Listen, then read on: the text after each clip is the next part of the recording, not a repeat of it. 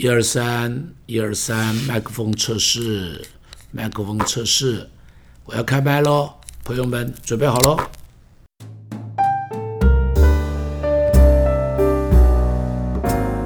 各位听众朋友，大家好，欢迎你再次收听我的 Podcast。今天跟你讲另外一个小人物，这个小人物是叶伯伯。事实上面，他曾经不是小人物，他曾经是调查局里的非常重要的处长，啊，被称作他们的三大金刚之一。调查局里头，他的调最这个局本部的三大金刚之一是处长。后来后来正在得意的时候中风了，所以就从岗位上退了下来。中风了，有一天他就经过他到呃更新去复健，经过我们教堂就走进来。就这么信了耶稣，从他信了耶稣以后，他信仰非常认真，跟前面我跟我以前提到的那几位长者一样，他们都是非常认真在信仰上。他曾经跟我讲，慢慢慢慢，你知道他的身体，上帝恩待他，他就越来越复原，越来越好，就跟那个陈伯伯一样，身体越来越好，他的中这个中风状况越来越好。他就告诉我，他说以前我中风了以后。他说：“没有人要跟我讲话，因为我讲话不清楚，又流很多的口水，所以呢，我非常的孤单。但是我信主以后，我就天天跟上帝讲话。他说他天天跟上帝讲话。他说感谢上帝，上帝不会说我讲话不清楚，上帝也不会拒绝我。我就天天跟他讲，天天跟他讲，天天跟他讲。我听了好感动。他在信仰上很认真。”他自己到晚年的时候，后来写了一本叫做《圣灵论》，了不起啊，了不起啊，传道人都写不出来的。他自己居然写《圣灵论》，还拿给我看。他说他要出版，不过我请他说不要出版，因为我了解教会生态。我说这这个出版了这本书，不见得会有人买。我说你会你会赔很多的钱呢，你会赔很多钱。你知道他身体好了，他。里头充满着福音的热情，他居然回自己的老家，就在这个安徽黄山的脚下。他在黄山脚下，太湖边上吧，我记得是太湖边上。他回自己家乡做什么？去传福音。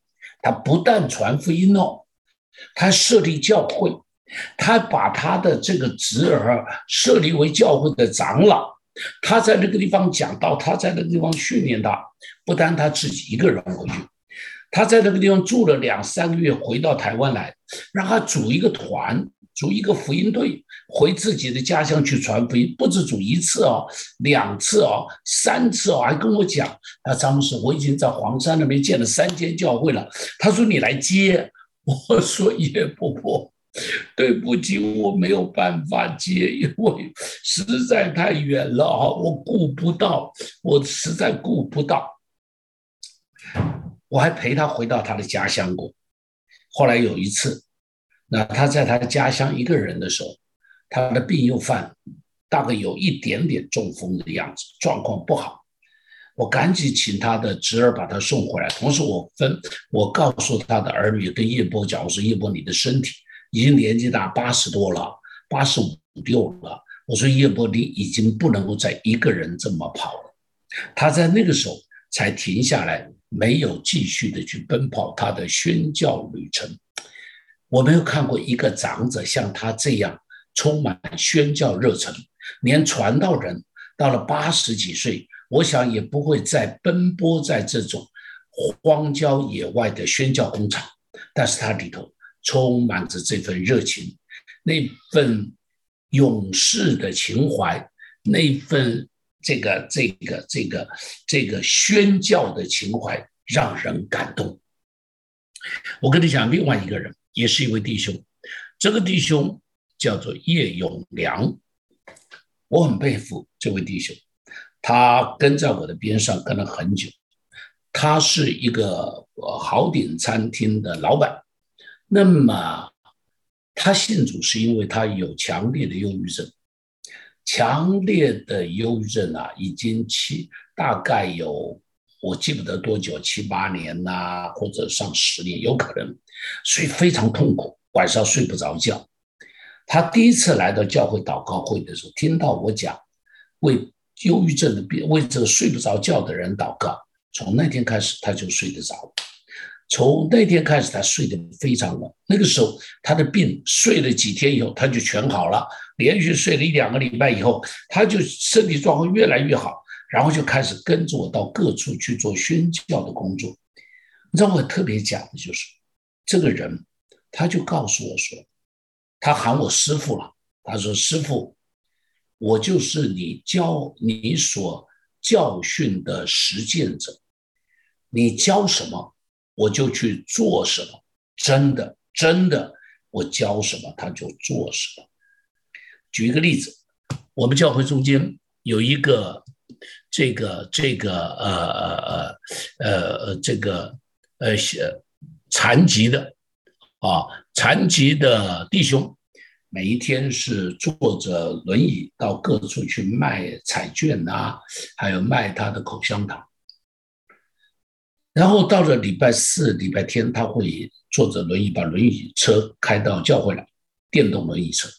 那么他每次来的时候，我就会去买他的口香糖，因为我觉得他来就没有做生意，那我就做一点他的生意嘛，哦，我就会去买他的口香糖。你知道我这个弟兄看到我买，他就跟着买。他的买法跟我的买法不一样，我一次嘛啊给一百一百块两百块，算是我买口香糖。那么他呢就不一样，他怎么做呢？好，他怎么做呢？他是一买到了月月底的时候，他把他所有的彩券一起买了，因为他卖不完就会有损失，他把它全部都买了。我更感动的是什么呢？他常常偷偷的跑到这个卖彩券的弟兄，他在西门町卖彩券，他就跑到晚上，跑到这个弟兄边上去干嘛呢？去帮他收摊子，把他的彩券摊子收起来，让这个弟兄好回家。不是一次哦，两次哦，三次哦，常常这么做。我非常感动，我非常感动，在这一个疫情这么这个这个很猖獗的时候，他的公司受到非常大的影响。我就跟他讲，我说永良，你要准备止血哦，你要知道怎么停损哦，因为他的损失非常非常的大，非常非常的大。他就跟我说，他说牧师，我如果停下来。这些我公司、我餐厅里头工作的人，他们的生活怎么办？我说弟兄，你已经照顾他，照顾的不错了。我说，但是你自己也得留意啊。他说：“牧师放心，我还活得下去。”我佩服，我有这样一个弟兄，这样一个不是讲道的弟兄。而是行道的弟兄，他不会讲道，但是他会把神的话活出来。感谢上帝，有个宣教的老弟兄，有一个闷不吭声、脚踏实地、暗中去关怀别人需要的弟兄。上帝祝福他们。我们今天就谈到这，我们一起祷告。上帝，我们听到这些故事，他们都像云彩般的见证人，围绕在我们的边上，鼓励我们，帮助我们持续向前。上帝啊，把相同的宣教热情给我们，把相同的慈悲怜悯给我们。上帝，我谢谢你。赞美你，奉耶稣的名祷告，阿门。